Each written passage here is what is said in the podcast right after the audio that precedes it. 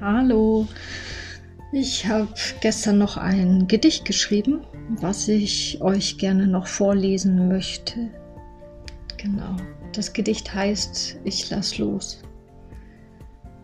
Ich lass los.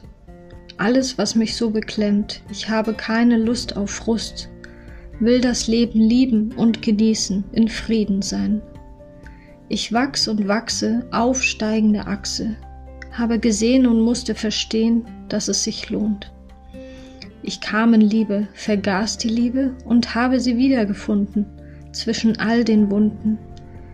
Ich fragte mich oft sehr, warum fällt es mir so schwer, zu lieben und vertrauen, doch vertraute ich mir selbst nicht mehr.